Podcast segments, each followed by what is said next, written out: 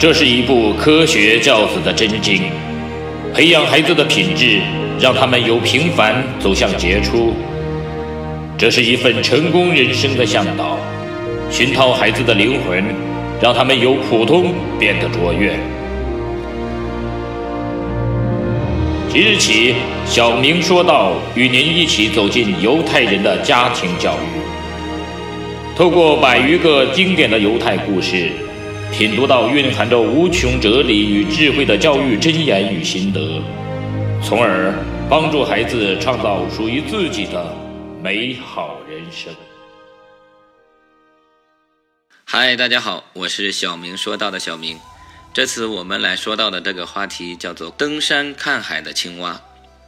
有所为，有所不为，是成就大事业的基本前提。一个人想要征服世界，首先要战胜自己。青蛙很想看看海是什么样子，他去问见多识广的苍鹰，怎样才能看见海？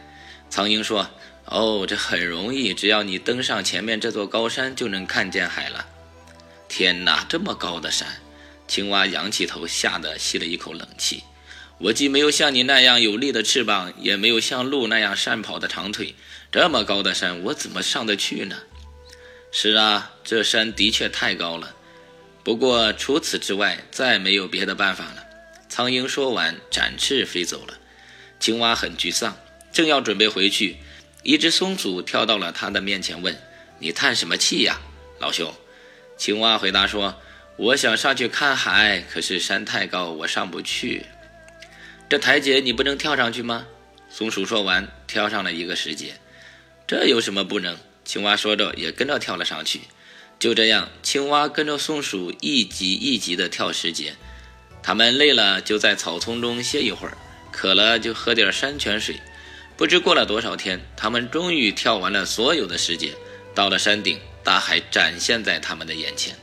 正在山顶歇脚的苍鹰看见青蛙，十分惊讶地说：“你不是说你登不上这么高的山吗？”“是啊。”青蛙回答说，“你让我登这么高的山，我连想都不敢想。”但松鼠教我跳石阶，这却是我能做得到的。有些人光有很美好的想法，却不去付诸实践，惧怕的心理让他只能停留在想的阶段。其实困难是有，但不是万丈深渊。只要有正确的方法和有效的不懈努力，实现远大目标就不是奢望了。我是小明，非常感谢您的订阅和聆听，我们下次再见。